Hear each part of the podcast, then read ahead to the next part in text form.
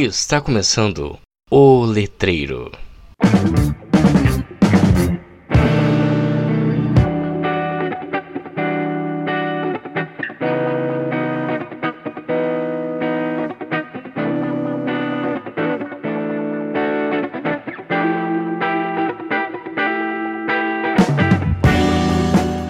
Letreiros, letrados e letrandos, tudo bem com vocês? Meu nome é Henrique Tordantes e estamos mais uma vez aqui em mais um episódio do nosso podcast mais letrado do Brasil. E hoje uma pessoa muito especial, um, um professor aí que já virou amigo já, né? É o professor Dr. Maurício Benfatti. É, professor, muito obrigado por ter aceitado participar, primeiramente, desse nosso podcast. É, como eu falei, eu vou trazer pessoas que eu gosto, primeiramente, aqui, né? Pessoas que eu gosto no nosso podcast. Será que você podia falar um pouquinho da tua formação pra gente, só pra dar uma contextualizada? Maravilha. É, na realidade, eu que agradeço mesmo o convite, porque parece meio clichê, mas uma das coisas prediletas que eu tenho, assim, na minha vida é justamente o hábito de conversar sobre linguagem. É, eu acho que a gente que estuda coisas relacionadas à linguagem, a gente tem esse privilégio de, de estudar coisas que são, para mim, ao menos, e acredito que a maior parte de nós, nós não sabemos que nós somos fascinados pelas perguntas e pelas respostas que nós podemos produzir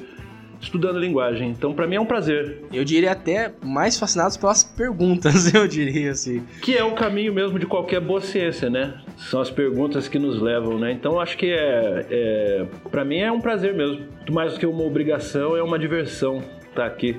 E ainda mais é, é, é poder relembrar do tempo que a gente foi teve aquela relação boa de aluno e professor dentro de sala de aula. Você foi um aluno muito bacana. Então, vamos que vamos. Ah, você pediu para eu falar da minha área, das minhas. Isso, formação no geral. Do meu caminho acadêmico, Isso. né? Porque eu acho que é importante falar um pouco mais do que a sua formação aqui. Eu comecei minha vida acadêmica na biologia. É, eu tinha alguns problemas pessoais, eu diria até, sei lá, quase fisiológicos mesmo em relação à biologia. Então, por exemplo, eu tinha um péssimo hábito de desmaiar nas aulas de anatomia. Coisa boa, hein? É, eu não dava conta de entrar no prédio de anatomia da UEL, então é da Universidade Estadual de Londrina, que foi onde eu, eu, eu fiz, estudei biologia por quase quatro anos. Eu abandonei o curso de biologia e acabei indo fazer letras, fiz letras na Unesp de Assis, fiz também uma parte complementar da minha formação na Universidade Tuiuti, é, em Curitiba. É, e aí, por caminhos tortos da vida, eu, na Universidade Tuiuti eu acabei conhecendo Sebastião Lourenço dos Santos, que foi é, quem, de certa forma, é, é eu costumo dizer que a pragmática salvou a minha vida. é, de certa forma, a gente pode então achar, é, chamar aqui o Sebastião de o nosso, do meu reverendo, porque ele é... quando eu, eu, terminei o curso de letras, a minha ideia era de repente o que eu queria fazer da vida era continuar trabalhando com música, que era o que eu fazia na época, né? Meus planos incluíam vender o carro, pegar o pandeiro, botar debaixo do braço e ir para Inglaterra tocar pandeiro, né? É, ainda bem que eu fui por outro caminho, né? É, e aí eu fiz uma especialização em, ensino de é, língua portuguesa e literatura brasileira na UTFPR, lá em Curitiba mesmo. E aí eu acabei de fazer mestrado e doutorado em estudos linguísticos, especificamente na área de pragmática. A pragmática é.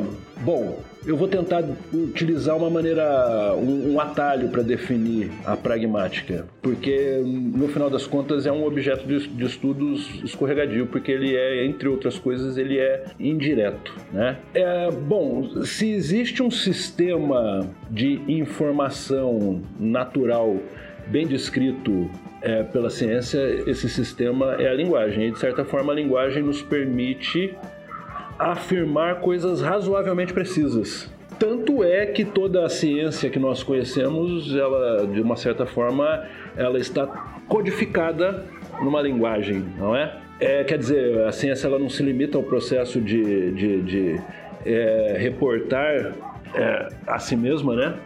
Mas esse é um mecanismo básico, no final das contas, do processo científico. Então, quer dizer, coisas absolutamente complexas e sofisticadas, elas são descritíveis linguisticamente. Isso significa dizer que a linguagem é um sistema que nos permite dizer é, aquilo que nós pensamos de maneira razoavelmente objetiva e direta. É. que é a coisa que nós, como usuários da língua, menos fazemos. Exatamente. Então, quer dizer, de certa forma, o que a pragmática estuda, o grande, o grande foco, o que a pragmática tenta entender é essa espécie de paradoxo, que não é um paradoxo verdadeiro, ele só é um paradoxo se nós olhamos para a linguagem em uso a partir de determinados pontos de vistas. Então, quer dizer, o que um pragmaticista ele se preocupa em fazer é entender entre o dito e o que é comunicado, o que está no meio desse processo todo, que faz, por exemplo, com que a gente entenda que quando eu viro para alguém e faço é, em forma de pergunta, forma linguística de pergunta, né? Você pode me passar o sal? O meu interlocutor, quando escuta isso, ele sabe que ele é, não está escutando uma pergunta, ele sabe que aquilo é uma forma de um pedido indireto, não é? É, não está perguntando sobre a habilidade da pessoa de passar o sal, né? É, você justamente. pode passar o sal? Sim, eu posso, eu tenho duas mãos, eu consigo passar o sal para você, não é exatamente isso. É, é, justamente, justamente. Então, quer dizer, a pragmática estuda isso, o que, que tem entre o dito e o comunicado, o que, que é que modela a significação entre essas duas coisas. Quer dizer, dizendo entre as palavras, entre o significado literal e o significado comunicado, não é? Então a pragmática ela tenta entender o que está no meio desse meio de campo aí, né, desse jogo. Jogo da linguagem, né? Pois é. Muito bom, muito bom. Tranquilo, então a gente já conseguiu dar uma pincelada aí no que a pragmática estuda e agora também para poder contextualizar todos os nossos ouvintes, hoje o nosso papo vai ser um pouco sobre a biologia e a linguagem, né? Então, por que o homem fala, se o homem é o único animal que fala ou não, e vamos entrar em todas essas questões com o professor aqui, que é uma, um tema que me agrada muito, é um tema que eu acho muito interessante e quando eu tiver mais oportunidade eu quero me aprofundar um pouco mais. Então, professor, é, a gente estava conversando um pouquinho antes de começar a gravar que não tem uma data exata de quando o homem começou a falar, certo? Não, não existe ali documentos que provem, olha, a partir desse período o homem desenvolveu a fala. E existem várias divergências, inclusive dentro da área de quando o homem exatamente começou a falar, né? Acha que consegue discorrer um pouquinho mais sobre isso? Vamos. Acho que é importante a gente, antes de chegar nesse uhum. tópico específico, a gente pensar em algumas discussões anteriores. Beleza. É, Para começo de conversa, o que, que eu acho muito interessante de pensar quando a gente diz que vai fazer uma abordagem que tenta relacionar linguagem com biologia, né? O que, que, que, que é exatamente isso? Bom, é, para começo de conversa, a gente tem que pensar que a linguagem é uma característica de um bicho, Isso. de um animal. né? É, e, é, de certa forma, essa característica define a nossa espécie do, do, de qualquer ângulo que a gente olhe. É, de certa forma, a linguagem ela tem que estar tá lá. Se você vai tentar definir qual que é a diferença do, da espécie, do bicho, homem, para qualquer outra espécie, de alguma forma ou de outra, a gente vai ter que tocar na questão da linguagem. Então, para mim, eu acho que é, essa é a primeira questão. E aí tem questões epistemológicas também importantes que eu acho que aí, trazendo a baila o primeiro grande nome aí da nossa discussão, eu acho que é mérito mesmo todo é, do, do, do, grande nome da ciência é, da linguagem, é, vivo, contemporâneo do nosso tempo, né, o, o Noam Chomsky, é, rotear os estudos da linguagem nessa aproximação. Quer dizer, eu não posso ter uma, uma linguística epistemologicamente boa se ela, essa minha linguística ela, ela vem de uma biologia ruim. é, ou se ela se relaciona mal de uma maneira é, é, é, que seja implausível biologicamente, por exemplo, não é? Uhum. Então, um exemplo bem claro disso para mim é, é, é a discussão entre os behavioristas é, é, sobre a linguagem, a aquisição da linguagem, uhum. e a discussão que os é, chomskyanos gerativistas fazem, não é? Na realidade, o que eles querem dizer de várias formas é que aquele modelo de mente proposto é, por Skinner ele é implausível, biologicamente implausível. É, então acho que essa é a direção da discussão quando a gente pensa nesses termos. O Skinner é, é o que trata do estímulo-resposta, né? Só para dar uma é... contextualizada, né? É, a gente estava falando é, é, sobre o Pinker, né? O Pinker ele costuma descrever a abordagem behaviorista de Skinner é a partir da metáfora da mente como um quadro em branco, um Isso. quadro que é vazio, que ele se escreve a partir da experiência, né? Então só para você ver como que do ponto de vista biológico isso é implausível, né? É, se a mente ela é moldável, infinitamente moldável, talvez a gente poderia ensinar nosso cachorro a falar. Faz sentido. Porque, ué, se a mente. Se, se isso não é uma coisa específica da mente humana, a gente pode escrever essa experiência, a gente pode é, é, é, é, condicionar essa experiência em qualquer cérebro, em qualquer mente, por que não, não é? Quer dizer, é um modelo, as várias críticas que os gerativistas levantam é, é, do modelo behaviorista dizem respeito justamente a essa implausibilidade biológica. Então, quer dizer, de uma certa forma a gente pode assumir que é uma linguística ruim, essa linguística behaviorista, porque, entre outras coisas, ela também é uma biologia ruim. Tudo bem?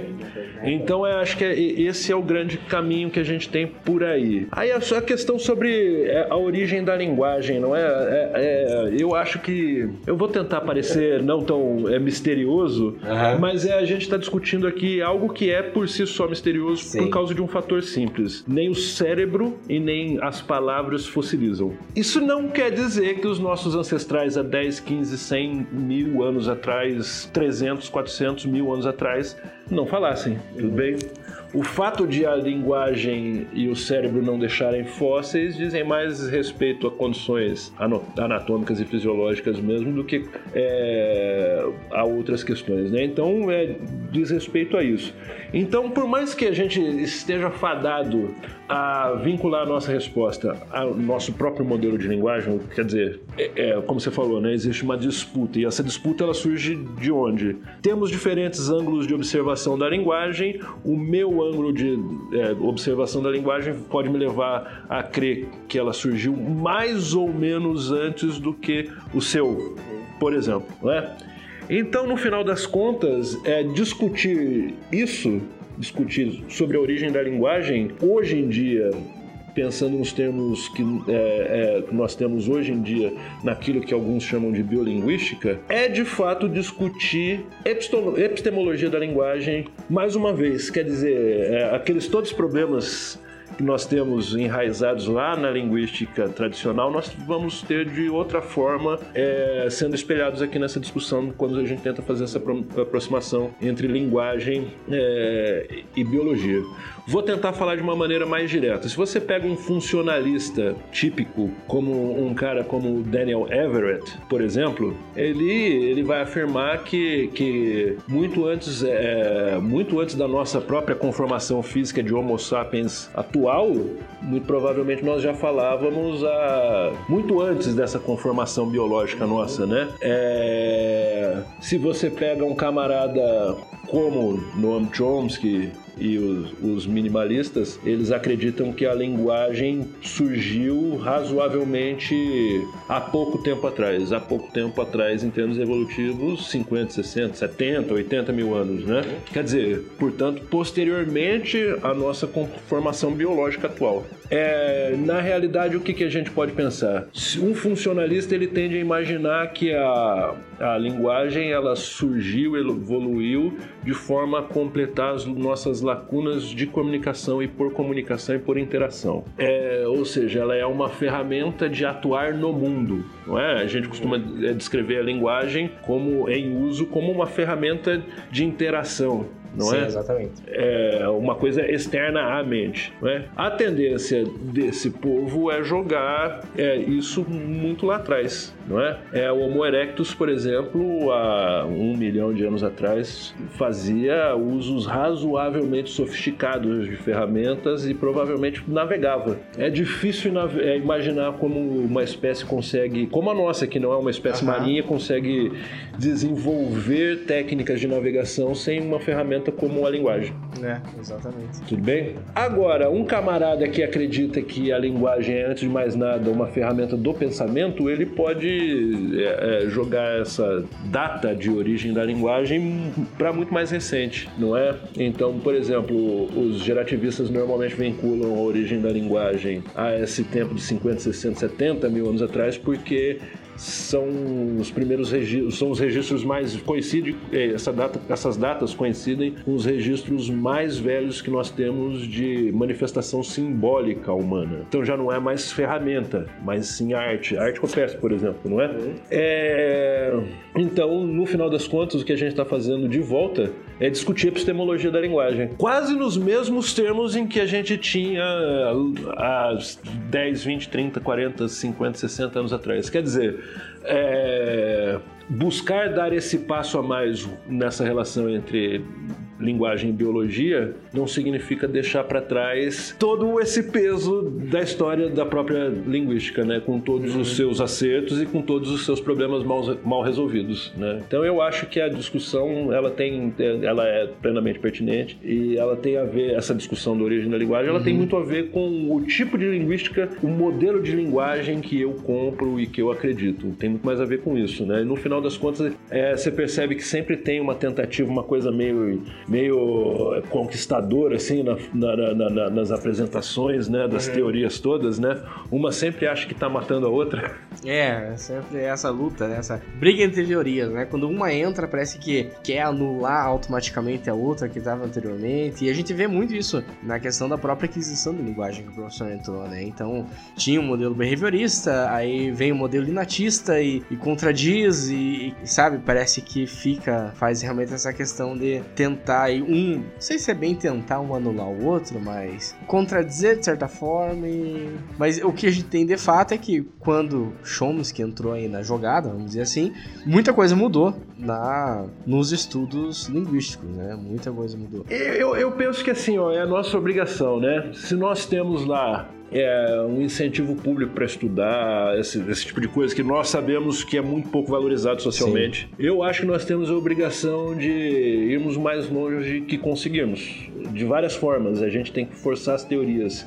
E sim, forçar sim. As, as, teorias significa levá-las aos limites mesmo. E eu acho que no final das contas é, é, sempre tem isso. É, essa discussão é necessária à ciência e é por isso que a ciência avança a despeito dos cientistas. Isso, é? exatamente. É, a, a, a, a, gente não pode, a gente não pode fugir dessa tarefa que pode ser é, ambiciosa, audaz e provavelmente não se cumpra. A maior parte de nós fica mais na promessa do que na, na execução, mas eu acho que a gente tem que pelo menos é, imaginar que nós temos sim a capacidade de fazermos mais e melhor. Sempre, a cada geração, a cada nova abordagem, a cada descoberta, a cada ferramenta desenvolvida, etc, etc, etc.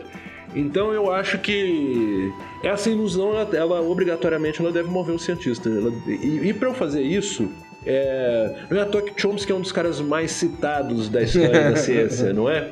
Porque no final das contas ele é um nome tão forte, tão imperioso né, nos estudos da linguagem, que pelo lado que, que, que eu vá olhar a linguagem, eu vou ter que mais ou menos tentar bater, comprar briga é. com o modelo gerativista. Nós da pragmática também fazemos isso até determinado ponto, até determinado limite, mas acaba sendo obrigação a gente tentar fazer mais e melhor, não é? Eu acho que é, faz parte, faz parte. Eu não tenho é, esse apego tão grande assim pelos modelos é, científicos. Os modelos a gente pode jogar no lixo se eles se demonstrarem falhos. Né? Sim. A discussão a gente não pode jogar no lixo. Não, a discussão não. Tem que sempre haver essa discussão para o professor Gemeus falou para a questão do, do, avanço da própria ciência, né? As pessoas se conformam com as coisas do jeito que elas estão, a ciência não avança, o mundo não avança e, e, e assim por diante. Esse smartphone que você está ouvindo agora, esse episódio, você não teria se as pessoas tivessem se conformado com a ciência do jeito que estava há, há certo tempo. Então, né? Muito bem, muito bem. É,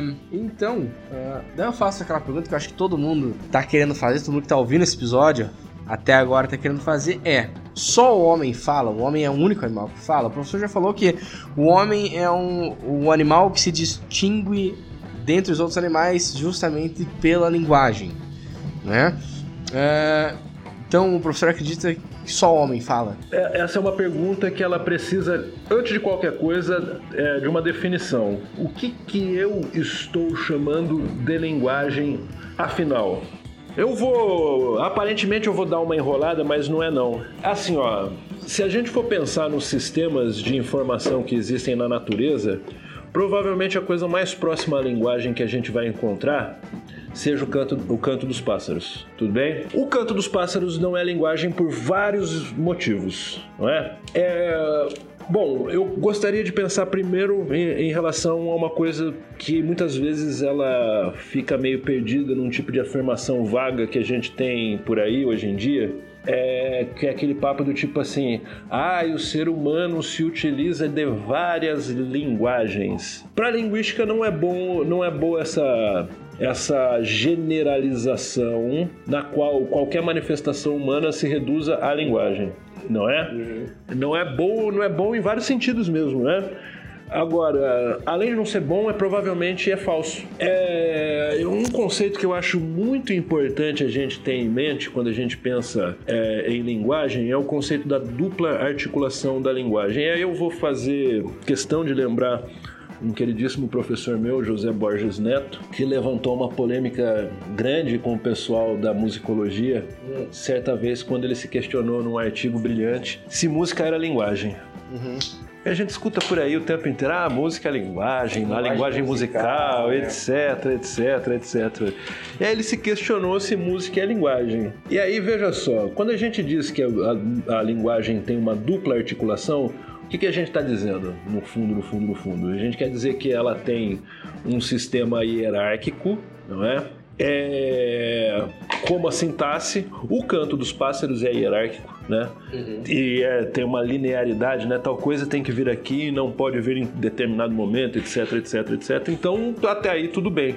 Mas mais do que isso, é, intimamente ligado a isso, existe um universo conceitual, que é essa segunda articulação da linguagem, que é a, a, a, articulação significativa. Então, por exemplo, se eu te der uma flauta, você é um exímio flautista, se eu te der uma flauta e pedir para você expressar a seguinte informação: o céu está azul, como você faria? Boa pergunta, boa pergunta, não. Quer dizer, talvez tocar notas maiores, assim, pensando, sei lá, no conceito assim, não, não sei. Não, não expressaria exatamente. Vou pegar no mundo concreto você pega aquela coisa. Do, eu gosto muito de punk rock, eu gosto de samba, bossa nova, mas eu gosto muito de punk rock. É, o punk rock ele tem uma coisa meio de brabo, né? De gente, o cara quando tá revoltado, brabão, revoltado e coisa e tal. Agora veja, você pode estar tá brabo com o fascista. Sim. Né? Ou você pode ser um fascista brabo. Exatamente. É, tem bandas que se apropriam é, da sonoridade do, do punk rock para divulgar ideias completamente é, absolutamente repugnantes, né? É, então, assim, é, infelizmente no punk, no hardcore, tem muito fascistinha que não, não tinha que ter espaço nenhum, em mídia nenhuma, mas tem. Mas tem também justamente a galera que é, é, tá lutando justamente contra esse tipo de opressor. Então veja, não é a manifestação sonora por si só, não é, é, é algo além. Realmente. É algo além. É, mesmo se a gente pense em, em, um processo mais ou menos de indexação, mais ou menos como a música do tubarão. É, então é aquela melodia é, até foi parar na música do Chan. Olha a onda, olha a onda. É, tan, tan, tan, tan, é do, do, do, do, filme Tubarão, né? Tá... Veja, é, é, nem isso é de fato um, um, um, linguagem de verdade, né? Isso é mais, algo mais parecido com o código Morse, né? Do Sim. que com a linguagem, né? Não tem nem, nenhum do não tem nada do dinamismo que tem na manifestação linguística e tudo mais. Então, de uma maneira estritamente técnica, a gente pode dizer que música não é linguagem. Tudo bem? Da mesma forma que a gente pode dizer que linguagem, nem, é, comunicação e linguagem não se equivalem. Uhum. Não se equivalem. É, então tá, agora a gente pode voltar na pergunta. É, eu acredito que, para começo de conversa, quando a gente, isso que a gente chama de linguagem é uma coleção de conhecimentos que a gente articula para conversar. São vários conhecimentos que estão envolvidos aí. Mas mais do que isso, é o tipo de coisa que nós fazemos provavelmente é nosso mesmo, da nossa espécie mesmo. O que nós fazemos com a linguagem, o tipo de representação que nós fazemos a partir da linguagem. E vou utilizar casos razoavelmente simples, né? Talvez você consiga, né? Vira e mexe aparece coisas do tipo assim, ah, a cachorra tal, lá em não sei que tal lugar do mundo, sabe falar, porque se você fala para ela tal coisa, sei lá, é, o ursinho, ela vai lá e pega o ursinho dela Se você fala bola, ela vai lá e pega a bola. Tá, e exatamente o que que essa cachorra fala a partir do conhecimento desses itens lexicais, não é? É, ela consegue expressar algo do tipo pegar, colocar numa ordem lá os objetos todos e expressar algo do tipo me leva para brincar de bolinha no parque agora? Aparentemente não. É mais que isso. Quanto mais a gente estuda a comunicação entre os outros, a, a comunicação dos outros animais, né?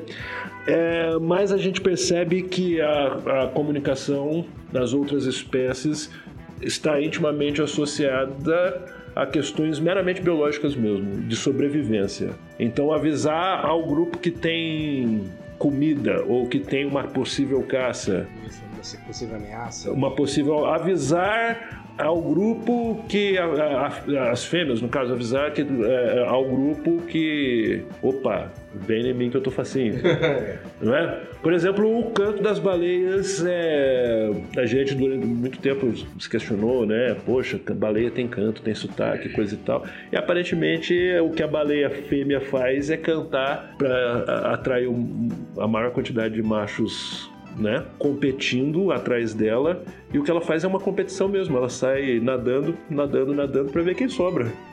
o último sobrar. É, então veja, são coisas muito, muito relacionadas à sobrevivência daqueles indivíduos e são coisas sempre do aqui e agora.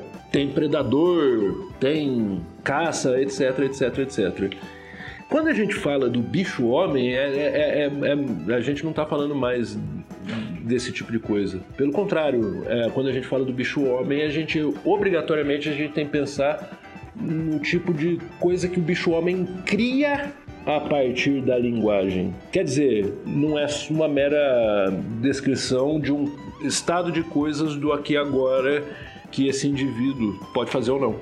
Então, quer dizer, tem um aspecto criativo na linguagem humana que nos permite exatamente agora termos indivíduos da nossa espécie sobrevivendo numa estação espacial. O que a gente pega, a gente vai conseguir observar no final das contas para a gente conseguir morar no espaço, não é porque a gente está adaptado ao espaço, é que a gente vai, o que a gente vai descobrir que é, a gente pode isso porque a gente vai ter camada de linguagem em cima de camada de linguagem em cima de camada de linguagem, quer dizer, conhecimento que é transmitido de um ao outro por meio de linguagem. Então, assim, isso que tecnicamente nós chamamos de linguagem, muito provavelmente é nosso. Mesmo que a gente tenha manifestações razoavelmente parecidas na natureza.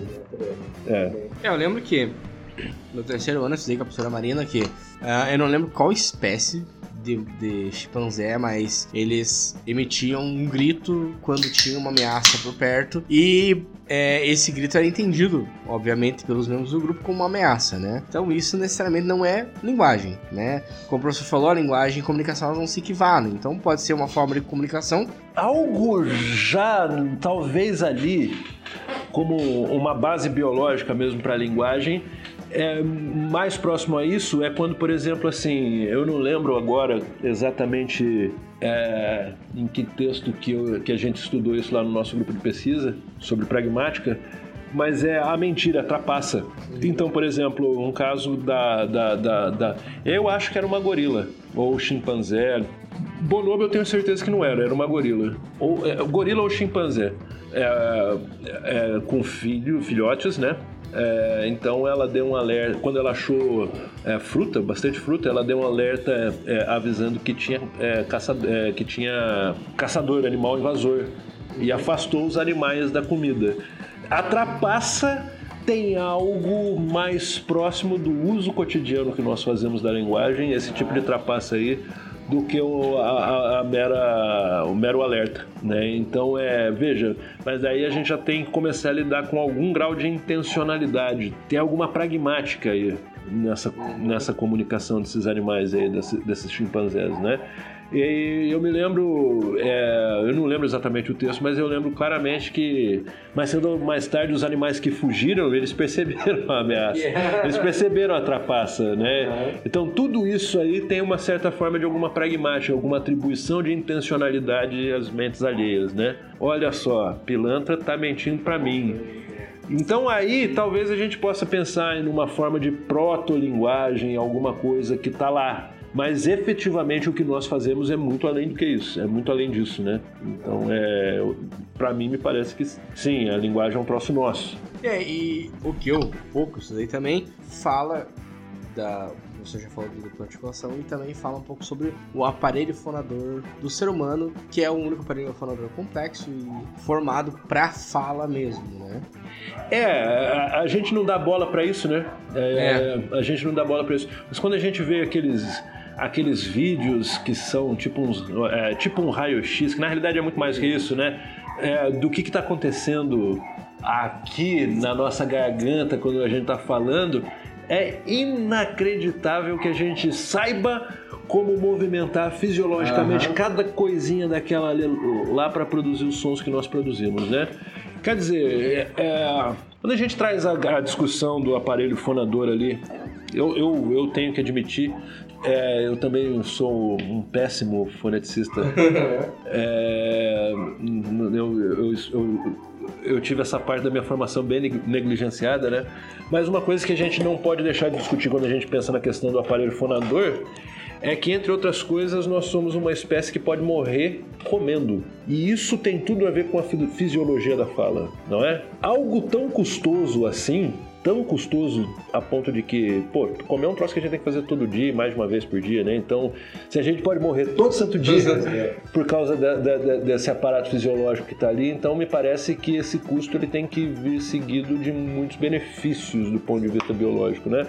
Então é esse tipo de argumento que a gente pode pensar para discutir a ideia de que a, a, a, linguagem evoluiu para a fala, porque esse, é a, o tipo de afirmação que um gerativista, por exemplo, vai combater.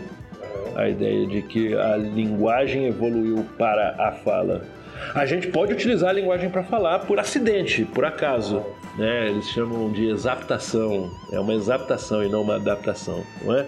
Então, veja, de volta, o que eu acho curioso dessa discussão toda é que no final das contas a gente tem que lidar não só com as questões epistemológicas da linguística, mas também as questões epistemológicas da própria biologia. Porque, afinal de contas, se existe um bicho que ferra é, com as explicações biológicas todas, esse bicho é o bicho humano. Entre outras coisas, porque é, o comportamento humano ele não é determinado pela biologia humana não é? Vamos pensar assim, ó, essa discussão é, é, trazendo isso um pouco mais para o nosso dia, não é? é para o nosso tempo. É, é, o que as gurias nos alertam hoje em dia, né, de que é um absurdo é, esse papo todo de que é, usar roupa curta causa o estupro, né? Não sei se você já percebeu, mas é quem argumenta contra isso, na realidade, ele está falando do ser humano como se o ser humano fosse um animal como o chimpanzé. É baseado no instinto, né? Completamente instintivo.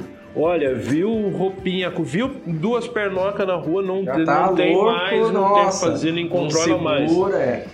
é. E tudo que o ser humano não é, é esse bicho é, instintivo aí, dessa forma. Pelo contrário, é, é, é, é, então veja, é, quando a gente tenta explicar o ser humano, a gente tem que explicar uma espécie que se afastou demais da sua, das suas próprias condições biológicas e das condições impostas pela natureza por conta de um troço que a gente chama de cultura.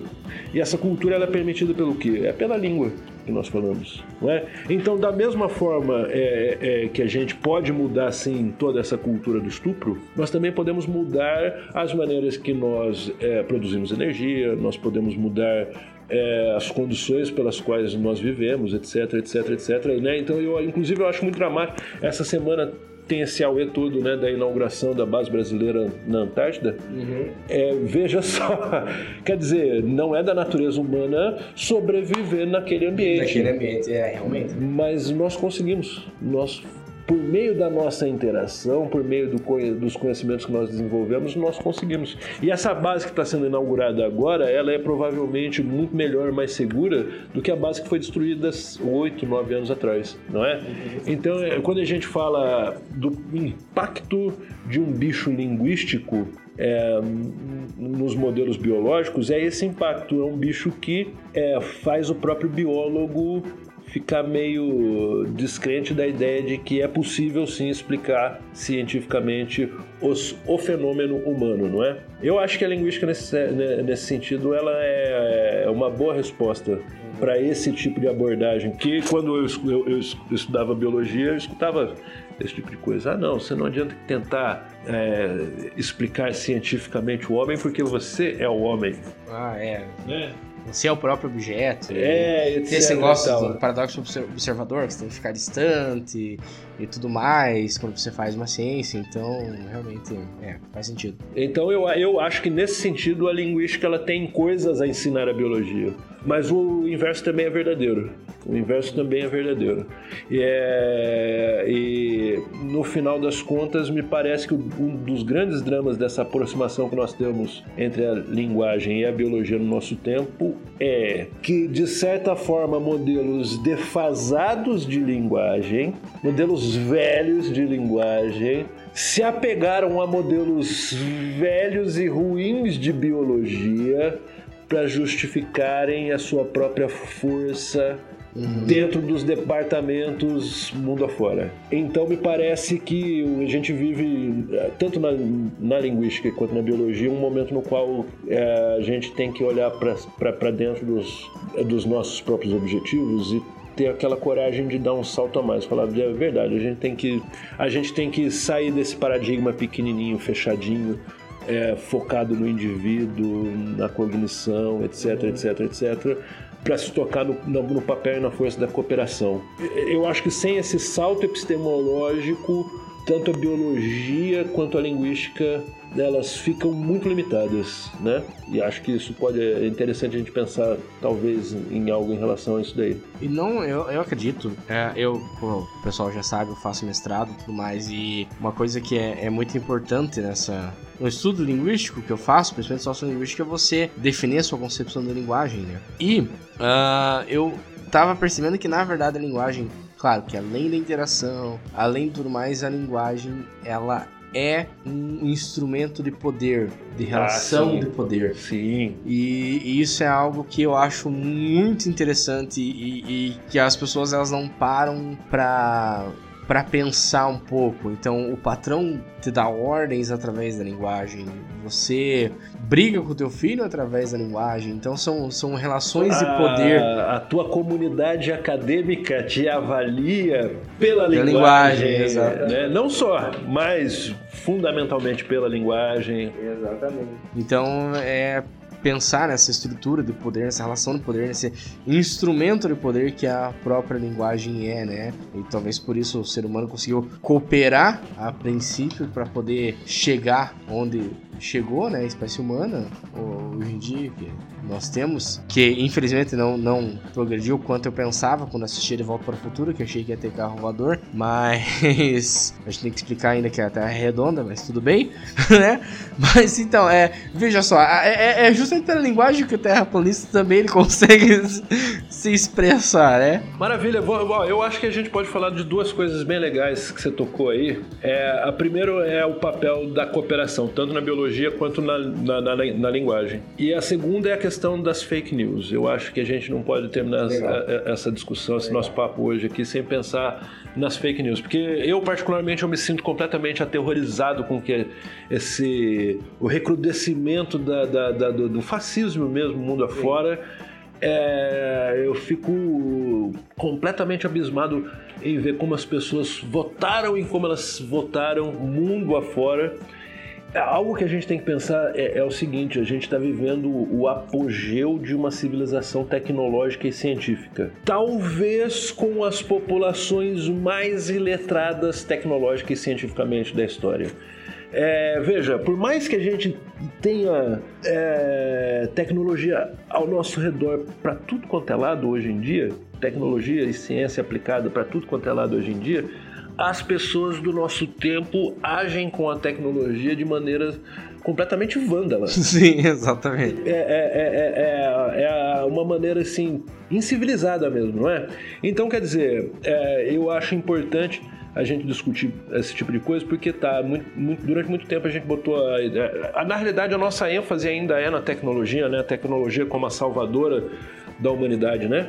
Uhum. No entanto, no entanto, no entanto, parece que as novas tecnologias é, de informação e comunicação elas podem, no final das contas, colaborarem justamente para uma derrocada da nossa civilização. É, eu, não, eu vou evitar usar termos muito fatalistas e coisa e tal, mas é, eu não, não consigo ver com bons olhos ao redor do mundo políticos eleitos que simplesmente ignoram a questão ambiental, por exemplo. Sim, é. Batendo aí na nossa porta, não é? E a gente, e a gente consumindo os mesmíssimos combustíveis fósseis de sempre, da mesma maneira, é, de uma forma completamente é, predatória e tal. É, é, é enfim, é, eu me assusto sim. Eu diria que até mais do que bater na nossa porta. Eu diria que tá batendo na nossa cara. É um pé do que a gente tá levando.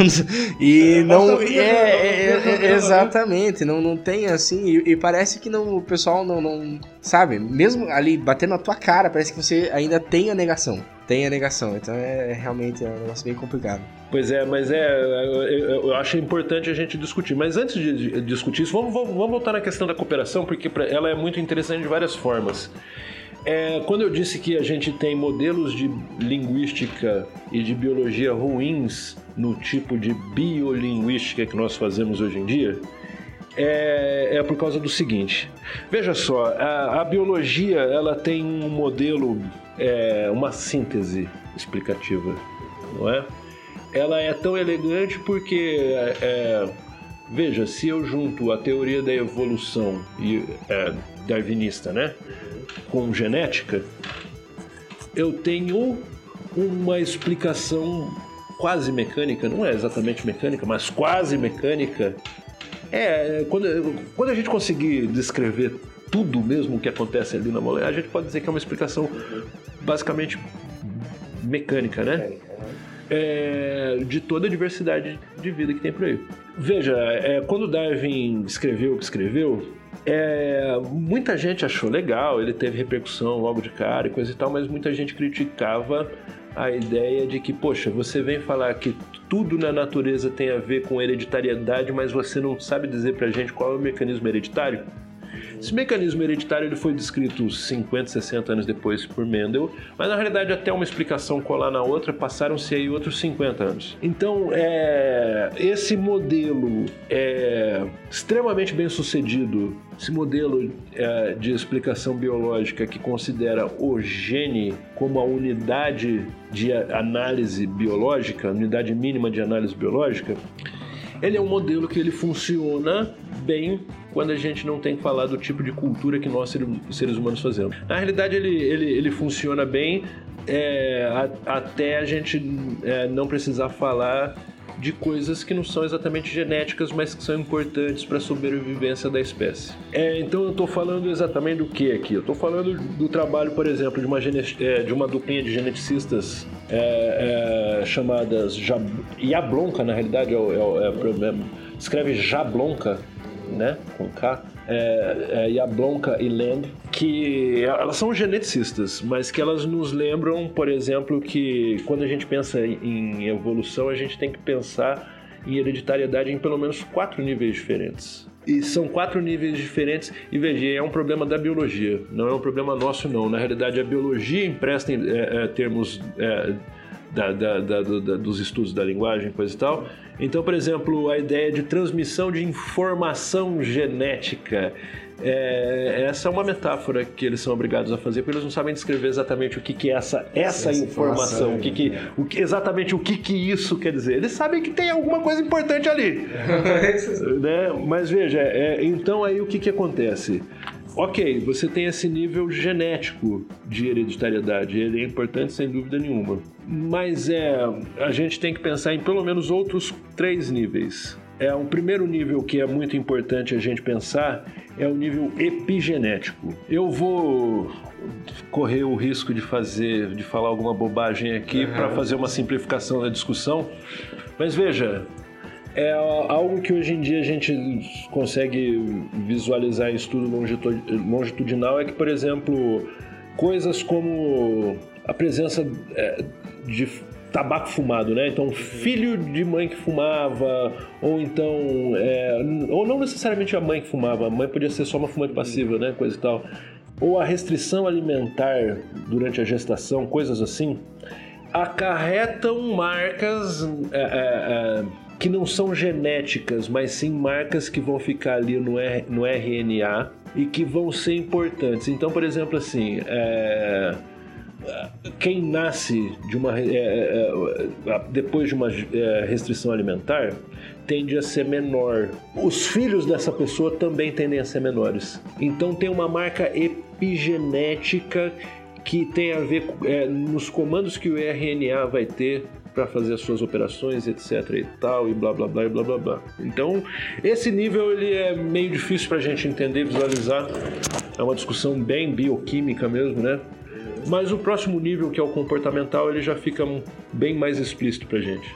Então, por exemplo, é o exemplo que a, a, a Yablonka e a Lem é, é, utilizam num livro, num clássico chamado Evolução em Quatro Dimensões, é o exemplo do coelho europeu, que ao nascer, primeiro alimento, é, um dos primeiros alimentos que, que ele vai ter vai ser, é, serão as fezes da mãe. É, o que, que acontece aí? A mãe sabe é, o que, que é comestível e o que, que não é comestível naquela, naquela paisagem natural ali.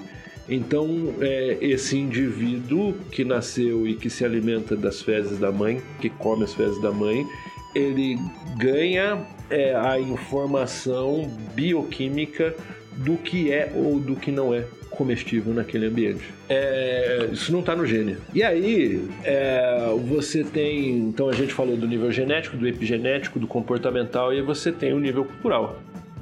É, quando eu nasço numa cultura humana, eu não simplesmente herdo genes, comportamentos, eu herdo também uma cultura.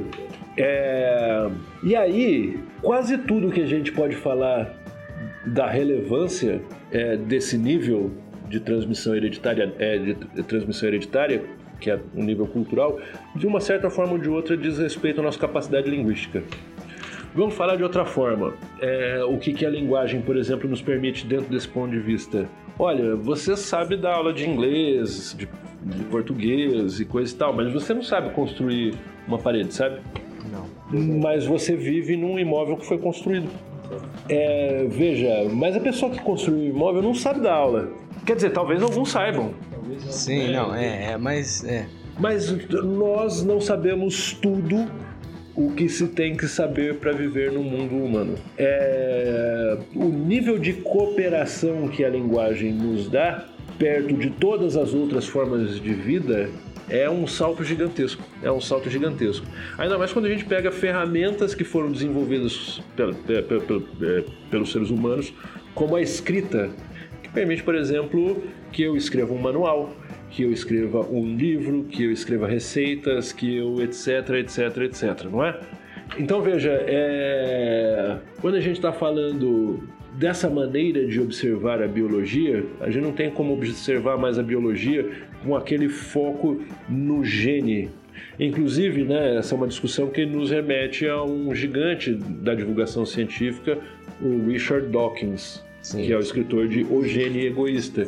Nesse livro, O Gene Egoísta, ele descreve com maestria é, como a junção do darwinismo com a genética criou essa essa, esse gigante epistemológico que é a síntese evolutiva moderna. É, mas maravilha, se a gente para no gene, no caso do ser humano, a gente não consegue explicar as principais coisas do ser humano, que no final das contas dizem respeito a essas questões culturais transmitidas de geração em geração.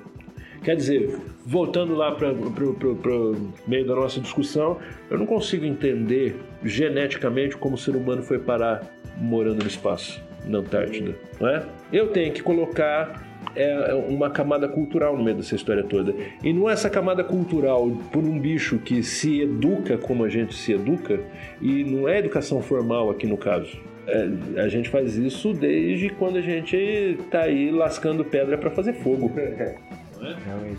Quer dizer, então a gente precisa pensar em algo que vá além dessa coisinha focada no indivíduo, que na realidade não é nem no indivíduo, é no gene. O gene não me explica essas coisas. Quem me explica essas coisas é a cultura. E a cultura por si só não basta. Porque veja, é, a pragmática ela não se resume à, linguagem em uso. Ela consegue explicar, por exemplo, a comunicação extensiva por gestos. Estou bebendo uma cerveja com você, você está perto da geladeira, eu pego, mostro assim o meu copo para você que está vazio, viro ele para baixo, né, e começa a chacoalhar insinuando que ele está seco e você consegue entender que eu quero mais uma cerveja. Quer dizer, a gente joga a imagem em ação. a, gente, a gente consegue é, transmitir é, informações razoavelmente complexas sem linguagem, mas vá tentar dar uma aula sem linguagem. Provavelmente seria impossível.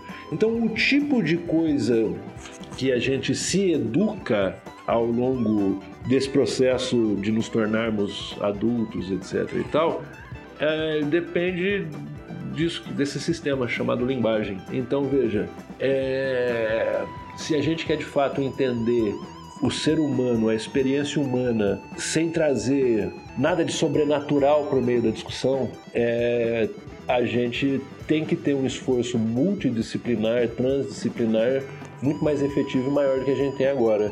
E muito mais do que isso, a gente tem que, provavelmente, a gente vai ter que se desapegar desses nossos modelinhos, porque na linguística também tem esse problema, né? Os nossos modelos, eles também são focados no indivíduo e não na interação e não na cooperação, etc, etc, etc. Exatamente. Então, veja, eu, eu, eu acho muito engraçado quando os alunos é, falam para mim, ah, não, mas falta é empatia. A empatia, de uma certa forma, é uma forma de cooperação, não é? Uhum. Sim. É, mas é mentira que falta cooperação e falta empatia. Porque a gente faz isso o tempo inteiro. A gente coopera e é empático o tempo inteiro. Mas isso não significa que eu seja altruísta. Então, na realidade, não é empatia que falta, não é cooperação. Provavelmente o que falta é altruísmo. Essa discussão que a gente tem aqui, até o tal do especial do, do, do, do dos Portos dos Fundos tentou levantar a bola e coisa e tal, é, é essa discussão. O que falta para o nosso tempo é o espírito verdadeiro do cristianismo, de amar ao próximo mais do que você ama a si mesmo, não é?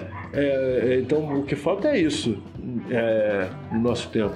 É, daí então, entrando um pouquinho agora já caminhando para o encerramento, mas entrando um pouquinho na questão das fake news, né? O professor queria comentar um pouco, né? Inclusive a professora Marina até tá fazendo uma pesquisa sobre isso, se não me engano, né? Fake news pós-verdade e tudo mais, né? Aí tem um exemplo de relação de poder e Eu acho muito engraçado porque hoje mesmo eu tava no Facebook. Eu só realmente não me afastei do Facebook totalmente é, nesses últimos tempos, porque eu preciso manter contato com algumas pessoas lá. Então eu preciso, às vezes, contatar algum aluno, então eu preciso divulgar o podcast aqui. E o Facebook é um lugar que aí ele ficou como, né, a a rede social mais utilizada e tudo mais. E eu acho muito engraçado, porque além de você, quando você é uma pessoa que você tem ali um, um, um, mínimo que você quer, não nem que você tem, que você quer ter um mínimo de discernimento, você olhando a URL do site que tá a notícia, você já vê que é algo tendencioso, mentiroso, né? Então hoje, por exemplo,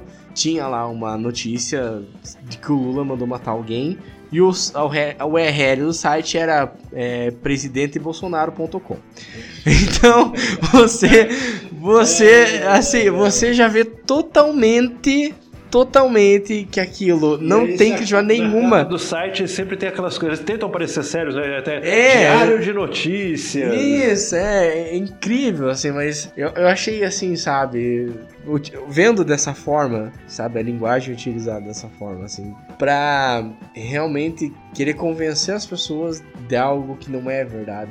Porque é muito mais fácil você acreditar naquela manchete do que você ir pesquisar se aquilo é verdade ou não, né? E a gente tá nessa na era da facilidade, então. Maravilha, eu, eu acho. Olha, é, é, é com tristeza que eu, que eu, eu, eu falo sobre essa discussão. É, eu, eu, sou daquela geração que lá nos anos 90, quando eu estava no meio dos anos 90, estava terminando o ensino médio, eu jurava mesmo que essa altura do campeonato, coisas como o aborto já, é, é, já estaria legalizado há muito tempo, que os carros estariam voando há muito tempo, que é, é, essa é, imbecil dessa guerra às drogas já teria ficado para trás há muito tempo.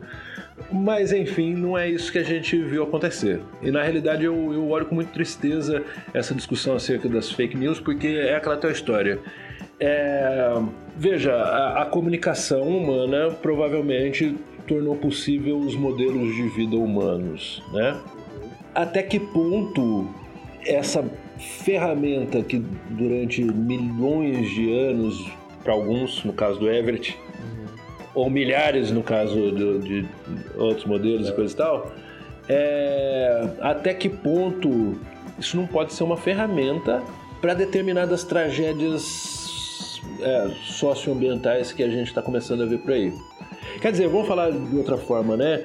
Eu, eu, eu acho que a gente tem que ligar todas as, as é, é, todos os alarmes, sim, em relação a esse papo de fake news, é, porque afinal de contas é o tipo de mecanismo cognitivo que está envolvido aí na disseminação de fake news e coisa e tal é, é muito difícil de ser descrito porque para começo de conversa ele não se dá por uma só coisa, né? Então tem esse tipo de explicação mesmo que você deu, né? Como se as pessoas elas fossem preguiçosas mentalmente, né?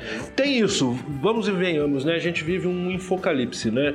É, a, a, gente se alimenta de informações muito mais do que a gente pode é, de fato é, averiguá-las no mundo, não é? E para começo de conversa a gente tem que se dar conta que é, verdade e falsidade não é uma coisa do mundo. Algo é verdadeiro ou é falso, esse algo é o que? É linguagem. Falso ou verdadeiro são coisas que a gente fala a respeito do mundo, não é? Nessa discussão, para começo de conversa, tem, tem a discussão sobre modelos de linguagem e de significação. Tudo bem? A gente não pode ser ingênuo a ponto de achar que a, a significação mora simplesmente na relação entre o mundo e as coisas do mundo. Porque, entre outras coisas, a ficção não existiria se fosse assim. Tudo bem? Então, a, a, a, essa realidade do mundo linguístico talvez não se limite à realidade, à, realidade na relação entre linguagem e mundo. Talvez esteja em outro lugar. A verdade da ficção está onde? Na própria ficção, não é? E talvez a gente seja obrigado a reconhecer que os objetos aos quais o discurso se refere sejam construídos no discurso e pelo discurso. É, quer dizer, é, vou pegar um caso emblemático, vai, uhum. que é o caso da mamadeira de piroca. Certo. Belíssimo. É, eu de fato, eu, eu, eu, ainda hoje eu tenho dificuldade de imaginar que alguém seja é, é, ache plausível a ideia de que é, tem existido algo parecido. Isso, distribuído em creche, né? É. Porque era para criança. Quem, é. quem, usa mamadeira é criança. É, eu acho inacreditável que alguém possa cogitar a ideia de que de fato houve algum programa público de distribuição de um instrumento erótico para crianças em creches. É, mas isso não surge do nada. Essa criação discursiva, ela remete a outros discursos relacionados ao universo da escola, não é? Faz quanto tempo que você fica escutando esse papinho de ideologia de gênero, que ah, o papel da escola não é ensinar gênero, etc, é. etc, etc. Para começo de conversa, as pessoas elas não sabem o que, o, o que está acontecendo nas escolas em relação às discussões sobre gênero, né? Para começo de conversa. Mas mais do que isso, na cabeça delas já era plausível um universo no qual as pessoas fossem para a escola para serem ensinadas a serem homossexuais. Então veja, é uma, é, essa coisa absurda da mamadeira de piroca, ela não surge no vácuo, ela surge de uma outra coisa Sim, absurda, que é a ideia de que se ensina a ser gay numa aula não é? Que vem de uma outra ideia. A gente vai, vai, a gente vai, pode. Isso daí é polifonia, não é? Uhum. Os diversos textos que estão por trás da emergência daquele texto, não é? Quer dizer, é, no final das contas, o universo é, narrativo das discussões políticas do nosso tempo, eles não adianta a gente ir no mundo verificar se tá lá ou não. Uhum. Porque tá aonde? Nos discursos, criados criado num discurso pelos discursos. Então isso para começo de conversa é um problema. para a segunda conversa, é, é, existe uma astúcia, astúcia comunicativa em quem está promovendo esse tipo de miséria informacional do nosso tempo, não é? é então, por exemplo, vamos voltar um pouco para pragmática para pensar num cara como o Bufão do Olavo de Carvalho. Uhum. É do ponto de vista da pragmática, do ponto de vista da polidez e da impolidez, ele é um paradoxo. Porque ele é um cara que, se não é totalmente a favor a ele, você é um imbecil completo. Sim. Não é? Quer dizer, se você não é o reflexo dele, você é, é, é, é o tipo de discurso que ele reserva para você é um discurso violento. Então veja, eu falei lá no começo que a pragmática tenta entender o que está entre o dito e o comunicado, não é? é? O que, que modula essas coisas aí.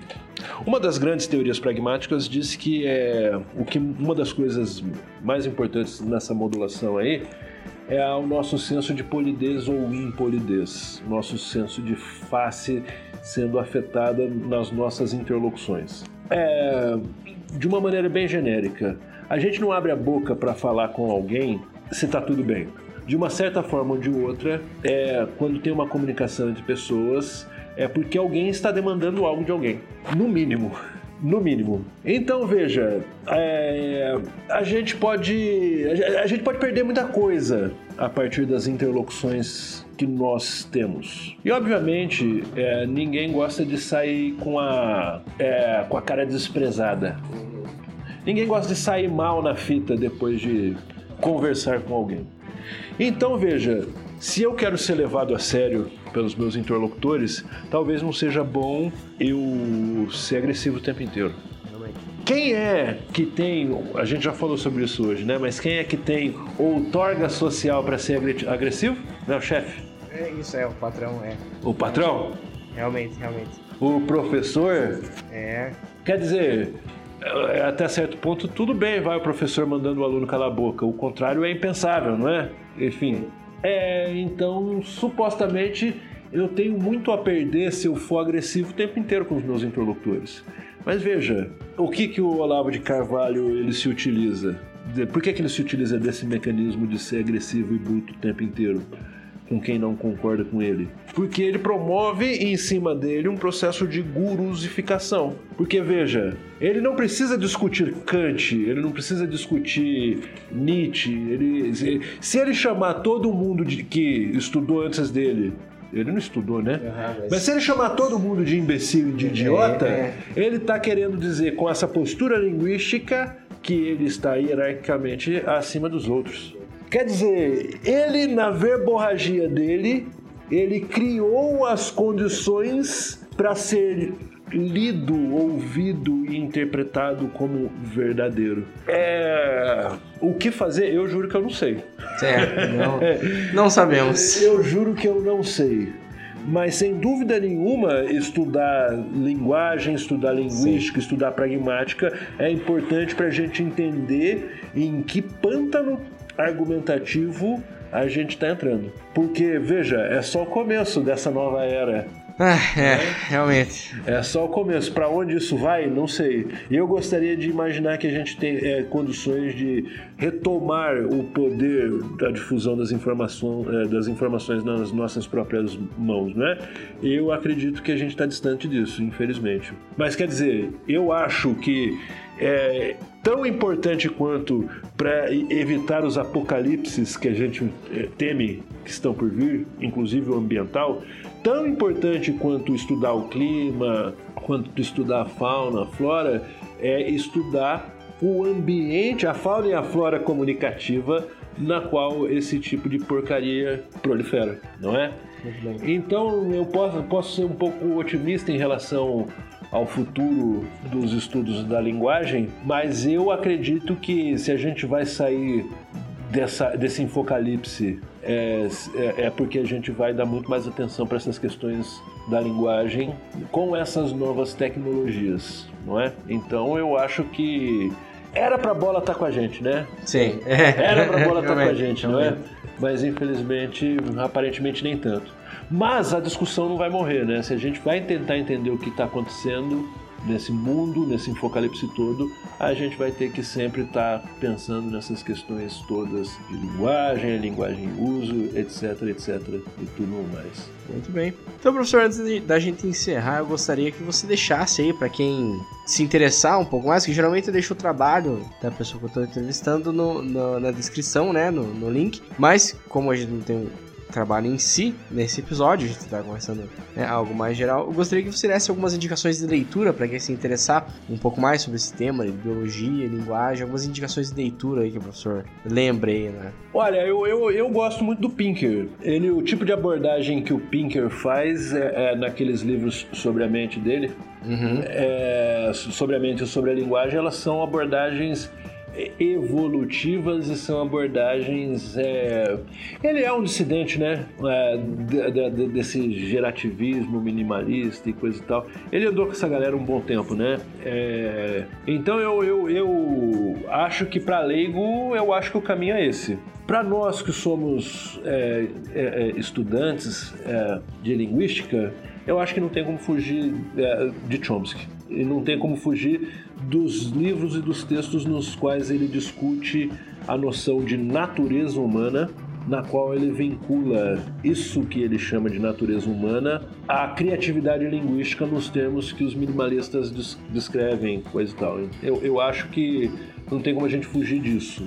O que eu gosto muito, para além disso, eu acho que um cara que tem uma lucidez incrível sobre essas discussões é um funcionalista chamado Talmi Givon, uhum. brilhante.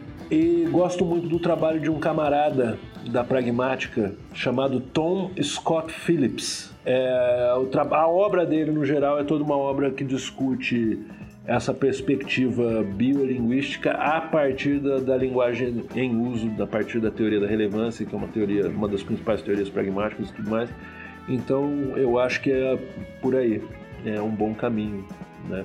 E óbvio, é, quem quiser dar bastante risada sobre o tipo, e é uma discussão importante também, né? É, é, sobre esse tipo de discussão, pode ler os trabalhos do Daniel Everett, os livros do Daniel Everett. Eu indico um é, é, chamado é, Don't Sleep, There Are Snakes. Não tem traduzido em português mas é um livro no qual ele descreve como ele conviveu com os pirahãs. Ele, um ex-missionário e coisa e tal, né? E um ex-gerativista, como que conviver com os pirahãs fez ele ateu e Ateu duas vezes, né? Ateu do Deus da religião, uhum. da Bíblia, e do Deus da linguística contemporânea, o Chomsky, não é? Então eu acho que é, é, é um, um bom caminho.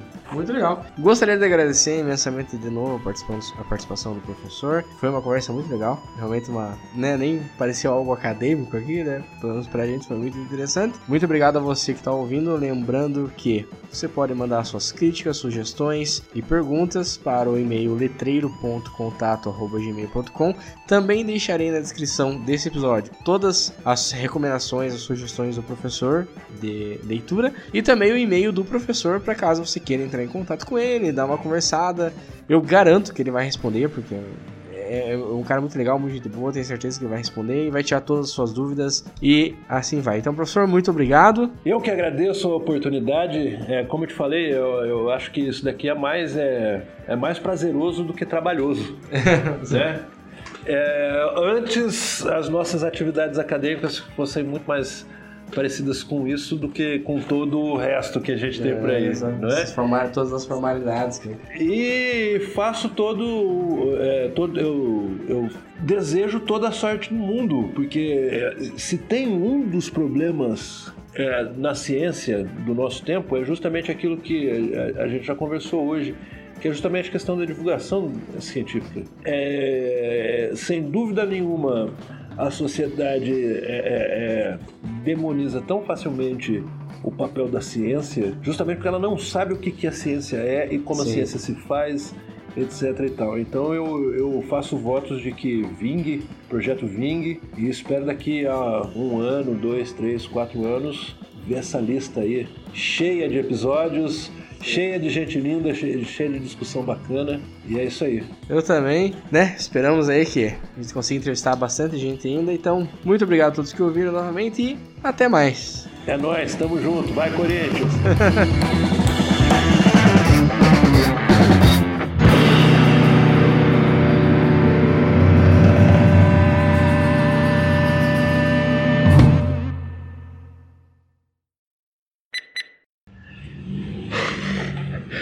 Eu é, acho, que tu, é, acho, acho, que a gente vai só esperar esse carro parado, né? a é. Kombi parada e acelerar. A gente já. Enquanto isso, eu pego uma cerveja.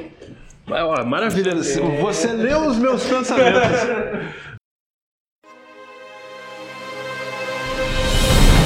Uma produção biesec.net